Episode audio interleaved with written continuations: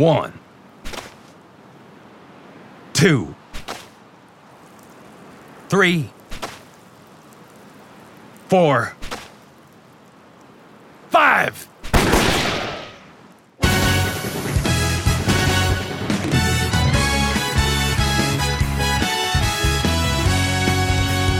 Schönen guten Tag und herzlich willkommen auf rpgheaven.de zu Gregor Tested Live Alive.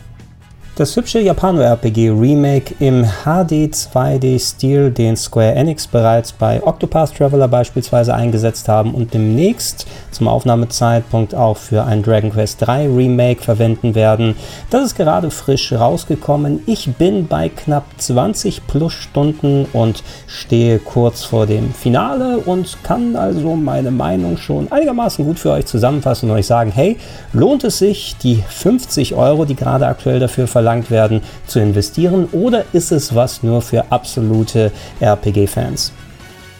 Wer gar nicht mit Live Alive vertraut ist, hier die Eckdaten. Squaresoft hatten das Spiel damals Japan-exklusiv auf dem Super Nintendo veröffentlicht, wie so einige ihrer Titel, die damals nicht in den Westen gekommen sind. Und aufgrund der Sprachbarriere habe ich es nicht zum Launch gespielt. Einige Jahre später gab es immerhin eine ziemlich gute Fanübersetzung, aber auch da muss man erstmal die Zeit und die Gelegenheit finden, so ein umfangreiches Spiel zu zocken. Ich habe es in der Zwischenzeit leider nicht geschafft. Dementsprechend war ich umso froher, dass jetzt eben die Neuauflage gekommen ist, basierend auf dem Super Nintendo Original, aber natürlich vor allem spielerisch und grafisch ordentlich abgedatet und weltweit veröffentlicht.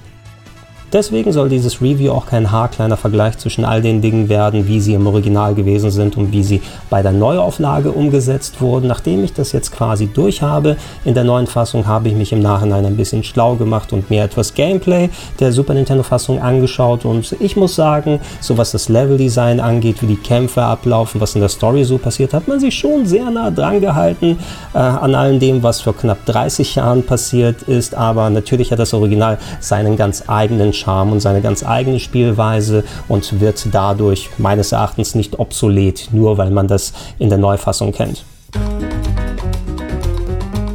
Was ist nun das Grundkonzept hinter Live Alive? Anders als bei vergleichbaren RPGs habt ihr keine zusammenhängende Welt und Storyline, sondern könnt im Hauptmenü direkt zwischen sieben verschiedenen Protagonisten wählen. Und je nachdem, welchen Charakter man nimmt, startet man quasi sein eigenes kleines Mini-RPG. Diese Kapitel bauen rein technisch gesehen auf dem gleichen Fundament auf, also wie die Grafik dargestellt wird, wie das Kampfsystem funktioniert, wenn denn überhaupt in diesen Episoden gekämpft wird. Aber es gibt trotzdem sehr große Unterschiede, was den Ablauf angeht. Äh, jedes Kapitel ist darüber hinaus in verschiedenen Zeitperioden angesiedelt. So könnt ihr in der Steinzeit unterwegs sein und habt dann ein Abenteuer um einen Steinzeitmenschen, wo die ganze Kommunikation auf nonverbal abläuft abläuft. Ihr habt also nicht wirklich Texte, die ihr da lesen müsst, sondern es wird mit Grundslauten und Piktogrammen gearbeitet. Dann wieder ist ein Kapitel im Wilden Westen, wo ihr einen Gesetzlosen spielen dürft, der in eine schwierige Lage dann reinkommt und versucht, sich da rauszuarbeiten. Oder auch zum Beispiel in der fernen, fernen Zukunft auf einem Raumschiff unterwegs sein, wo ihr ein gerade in Betrieb genommener kleiner Roboter seid. Diese enorme Abwechslung ist mitunter auch die größte Stärke von Live Alive. Die einzelnen Kapitel, die dauern in etwa zwischen 1 bis 3 Stunden, je nachdem, wie viel Zeit man sich mit manchen Sachen lässt oder auf Geheimnissuche geht und können sich wie erwähnt auch sehr, sehr unterschiedlich spielen. Während in einem so gut wie gar nicht gekämpft wird, ist wiederum ein anderes Kapitel mit einem riesigen Dungeon ausgestattet, mit vielen verschiedenen Abzweigungen und Mini-Rätseln, die gelöst werden dürfen. Und bei einem anderen gibt es wiederum gar kein normales Rollenspiel-Gameplay, sondern es ist wie eine Rollenspielversion Version eines Fighting Games aufgebaut, inklusive Kämpferauswahl und entsprechend passender Musik und äh, Challenges. Kirk, Kirk, respond! Someone talk to me! Das heißt also, dass wenn ihr mit einem bestimmten Kapitel nicht so warm werdet, sei es von den Charakteren oder von der Spielweise her, dass ihr euch darauf verlassen könnt, hey, in ein paar Stunden wird es eh komplett anders sich anfühlen. Allerdings auch im Gegenzug, dass ihr euch gegebenenfalls von liebgewonnenen Charakteren dann verabschieden müsst oder die ganze Arbeit, die ihr investiert habt ins Ausbilden dieser Figuren, im Freischalten von Fähigkeiten, im Sammeln von Items und Equipment, das wird ebenso nichtig nach einem paar Stunden. Für mich persönlich muss ich sagen, dass sich jetzt keines der Kapitel als zu kurz angefühlt hat. Eher im Gegenteil, da gab es eine Handvoll Kapitel, wo ich am Ende gesagt hätte, puh, also der Dungeon hätte gerne ein bisschen kürzer sein können oder ein paar weniger Kämpfe, die man hat am Ende bestreiten müssen. Vielleicht ist es aber auch ein Symptom der ähm, erzwungenen Kürze dieser Kapitel, denn keine dieser Geschichten bekommt wirklich Zeit zum Atmen. Also für das, was die erzählen wollen, sie bekommen es auch unter in den ein bis drei Stunden, aber wer weiß, ob sich bei einem Kapitel vielleicht nicht äh, dann gelohnt hätte, mal auf fünf bis zehn Stunden zu gehen, mal mit einer größeren Welt, mal mit mehr Dungeon, mal mit äh, einer richtigen Oberwelt, wo man unterwegs ist. Diese Chance wird natürlich dann unterbunden durch die Struktur des Games.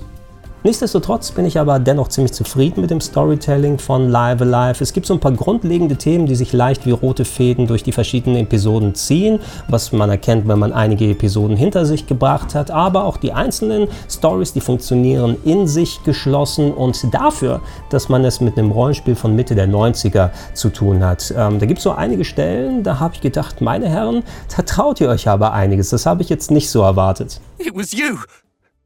You killed them. You killed them all, you, you monster! Wenn man die sieben Kapitel erstmal durch hat, dann ist das Spiel allerdings noch nicht vorbei. Was man genau dann macht und wie lange es dauert, da möchte ich mich jetzt nicht konkret dazu äußern, aus Spoilergründen. Nur so viel gesagt, ähm, dafür, dass zu Beginn des Games die Abwechslung mit den Kapiteln so groß geschrieben wurde, fühlt sich die hintere äh, Partie des Games doch ein bisschen gleichförmiger und traditioneller an. Ihr seid häufiger in gleichen Locations unterwegs, verbringt mehr Zeit mit Grinden, mit Aufleveln, mit Items suchen, mit kämpfen. Da fühlt sich mehr an wieder wie ein typisches mit 90er Squaresoft Japano RPG und äh, das könnte manchen vielleicht ein bisschen sauer aufstoßen, dass es eben nicht so kleinteilig wie zu Beginn ist. In Sachen Narrativ, wie die Story abläuft, hat es das wohl gebraucht, dass alles in gewisse Bahnen gelenkt wurde, aber ich muss auch sagen, ich habe so ein bisschen vermisst eben das doch recht schnelle und fixe Pacing, wie man es aus dem vorderen Teil des Spieles gewohnt gewesen ist. Aber auch hier, es ist kein mega mega umfangreiches Game. Wie gesagt, so am Ende kann gut sein, dass man so in Richtung 30 Stunden oder so landet und ähm, der Counter im Spiel, wenn man abspeichert, was man übrigens überall jederzeit machen kann, ist auch sehr großzügig, äh, dreistellig bei den Stunden angelegt, aber ich würde auch sagen, in den wenigsten Fällen wird man wahrscheinlich die 100 Stunden Marke dort knacken damit.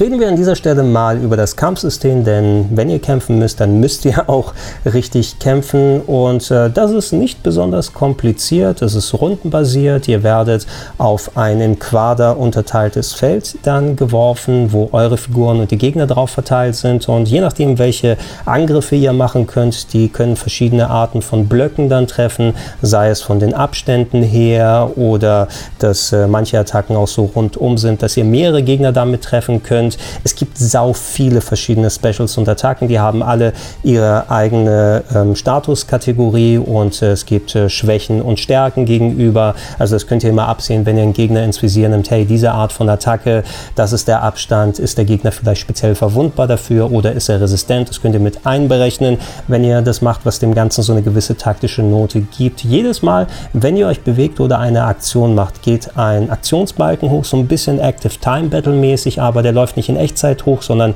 wirklich jedes Mal, wenn ihr eine Aktion macht. Das gilt aber auch für die Gegner.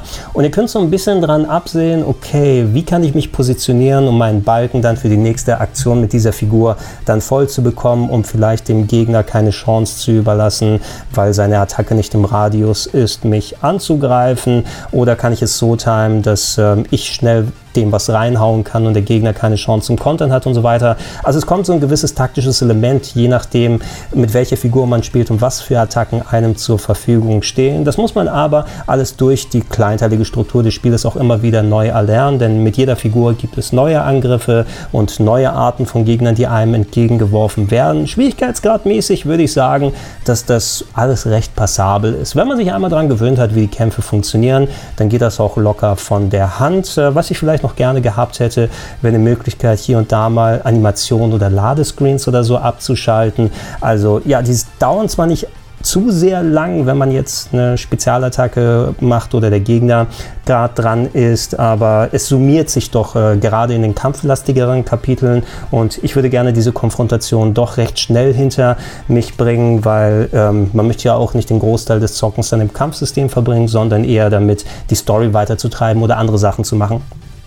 An dieser Stelle dann nochmal erwähnt, jedes Kapitel hat natürlich dann auch seine Bossgegner am Ende und die sind vor allem optisch richtig geil in Szene gesetzt. Also was da für Mammut-Sprites ein auf das Kampffeld darauf geworfen werden mit entsprechend aufwendigen Animationen, das ist schon ziemlich geil. Dazu gibt es immer die zwar gleiche Musik in jedem Kapitel, aber die ist auch richtig gut. Äh, Yokushin Momura ist die Komponistin des Originals gewesen, die auch hier wieder zurückgekehrt ist und die kennen vielleicht einige als Komponistin von Kingdom Hearts. Andere kennen sie aber auch als Komponistin von Street Fighter 2.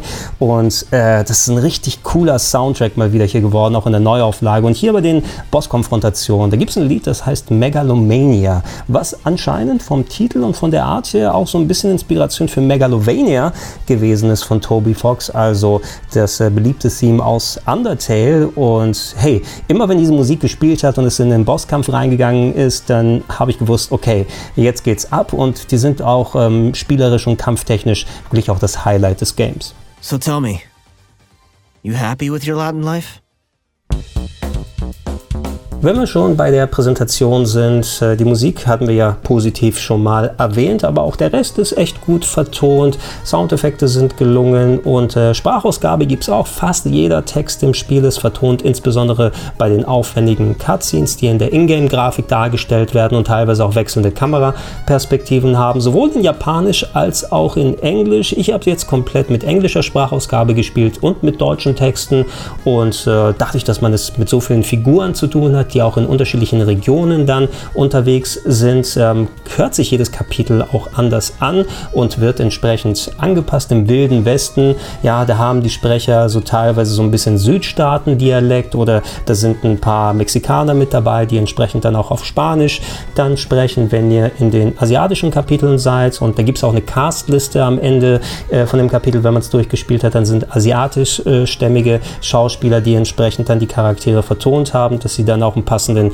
Dialekt haben und äh, die haben versucht wirklich dann jedem einzelnen Kapitel akustisch auch den Stempel aufzudrücken und ich finde, das haben sie eigentlich echt gut umgesetzt, da konnte ich mich nicht wirklich groß beschweren. You son of a bitch! Finish me, goddammit! Don't you dare walk away from me again!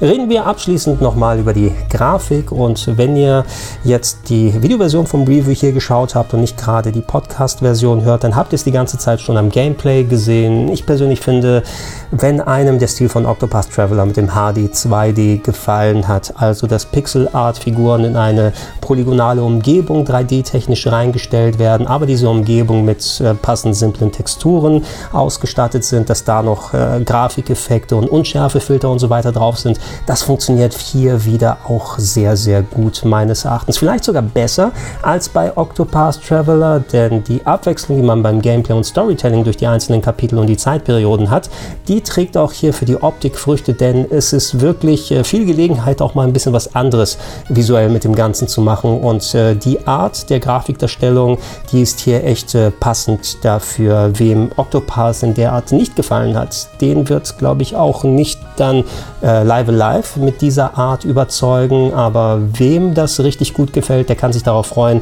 Das wird auf jeden Fall noch Zukunft haben. Das Einzige, was ich jetzt sagen würde, das Spiel ist momentan ja noch Switch exklusiv. In den meisten Fällen läuft das Game mit rund 30 FPS, aber ab und zu auch mal mit Einbrüchen. Jetzt nicht so schlimm, aber ich hätte es mir vielleicht doch noch in Richtung 60 FPS oder zumindest ein bisschen flüssiger hier und da gewünscht. Äh, weder im Dock noch im Handheld-Modus gab es da allzu große Unterschiede. Ich habe auch einige Stunden im Handheld-Modus gespielt und da eigentlich nicht so groß damit Probleme gehabt. Mit einer kleinen Ausnahme, nachdem ich so lange Zeit wegen der Pandemie nicht unterwegs gewesen bin und solche Games im Handheld-Modus gespielt habe.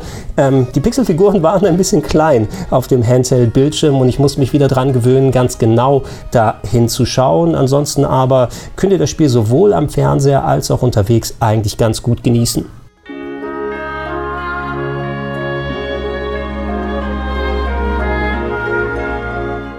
Kommen wir zum Fazit und zusammenfassend muss ich sagen, insbesondere mir als Oldschool-RPG-Fan, mir hat Live Alive echt viel Spaß gemacht und ich werde ja noch ein paar Stunden damit verbringen, um so die letzten kleinen Geheimnisse aus dem Spiel rauszukitzeln und die letzten Gegner und so weiter zu besiegen. Aber grundsätzlich, hey, ein schönes, kleines, oldschooliges RPG-Häppchen für zwischendurch, was gerade audiovisuell und von der Struktur her durch seine Andersartigkeit mit den kleinteiligen Kapiteln Her überzeugen kann, aber auch eine Handvoll Schönheitsfehler hat, die für den einen oder anderen vielleicht ein bisschen mehr oder auch weniger wiegen. Man muss sich eben vor Augen führen, dass man es trotz des neuen Anstrichs mit einem Mit-90er Super Nintendo RPG zu tun hat und was einerseits die große Stärke ist, die Abwechslung durch die kleinteiligen Kapiteln, ist dann eben auch, wie ich schon ausgeführt habe, eher hinderlich dafür, dass auch kaum ein Teil des Spiels wirklich Zeit zum Atmen bekommt. Äh, wenn man den Vergleich mal mit so einem Spiel wie Chrono Trigger dagegen stellt, ist vielleicht ein bisschen unfair, weil Chrono Trigger ist schon die ganz, ganz hohe Spitze, äh, was Super Nintendo RPGs dann angeht. Allerdings Allerdings, es hat einen ähnlich hohen Grad an Abwechslung beim Storytelling, bei den Locations, bei der Art des Gameplays, die man da äh, machen kann, bei den Ideen, bei den Sidequests, die da eingeführt werden. Macht das aber alles in einer durchgehenden Narrative, in einer Storyline mit einer Party, der man folgen kann, die entsprechend wachsen kann, wo es charakterliche Änderungen und so weiter gibt. Und dem wird natürlich so ein bisschen Riegel vorgeschoben, wenn du eben diese einzelnen äh, Mini-Kapitel hast, die du dann durchspielst. Äh, man hat natürlich auch dann den anderen Teil, den hinteren Teil des Spieles, der alles äh, dann nochmal ein bisschen äh, klassischer umsetzt, wie ich erwähnt habe, ohne da jetzt groß ins Detail äh, reinzugehen. Nichtsdestotrotz aber, es fängt nicht ganz diese Fragmentierung auf, die durch die grundsätzliche Struktur da reinkommt. Und ich fand es für den einen Versuch eigentlich ganz okay, ne? aber es ist, glaube ich, auch nicht ein Spiel, was ich persönlich in der gleichen Kategorie wie die besten Super Nintendo RPGs sehen würde. Oh, und bei all der Kurzweiligkeit des Spieles ist das irgendwie ein bisschen merkwürdiger Kontrast, wenn ich jetzt sage, dass die eigentlichen Cutscenes und die Storyparts ein bisschen langatmig präsentiert werden. Ähm, man hat zwar die Möglichkeit, gesprochene Texte mit dem Knopfdruck abzubrechen, ist nicht so förderlich für die Stimmung, aber das beschleunigt das Ganze ein bisschen. Aber wenn dann eben storymäßige Cutscenes sind, und das ist auch nötig, die dann entsprechend atmen zu lassen, die Pixelfiguren müssen sich bewegen, die Musik muss einsetzen, entsprechend äh, das Teil Timing muss passen zwischen den einzelnen Dialogen. Das ist schon cool inszenatorisch, kann sich aber auch ein kleines bisschen ziehen. Und man hat die Möglichkeit, zwar diese Cutscenes zu übersprengen, aber dann verpasst man sie einerseits und versteht gar nicht, was da alles passiert wird. Das bekommt man dann nämlich gar nicht mit, also sollte man es dann auch nicht machen. Ähm, so wie das alles zusammengekommen ist, ich bin ganz froh, dass es eben nur ein 20 bis 30 Stunden RPG ist, weil dann war auch genug. Es hat mir Spaß bis dahin gemacht gemacht, aber viel mehr von dem hätte ich auch nicht gebraucht. Wenn es ein 40, 60 oder gar 80 Stunden RPG gewesen wäre, dann wird es für mich wahrscheinlich ziemlich anders aussehen. Für mich persönlich äh, sind die 50 Euro, die momentan Nintendo und Square dafür haben wollen, gut gerechtfertigt. Wenn euch das noch ein bisschen zu viel ist, äh, spricht aber auch nichts dagegen, ein bisschen auf einen hoffentlich baldigen Discount zu warten. Ansonsten schreibt eure Meinung gerne in die Comments. Äh, vor allem, wenn ihr das Super Nintendo Original kennt und da ein bisschen Kontext geben könnt, funktioniert das hier besser. Was verpasst man, wenn man das Original nicht gespielt hat? Da bin ich auch sehr, sehr gespannt darauf. Ich möchte natürlich auch allen Leuten danken, die mich bereits unterstützen unter patreon.com slash rpgheaven oder steadyhq.com slash rpgheaven. Und wer es noch nicht macht, kann es gerne machen und schaut gerne beim nächsten Mal wieder rein hier auf rpgheaven.de. Bis dann.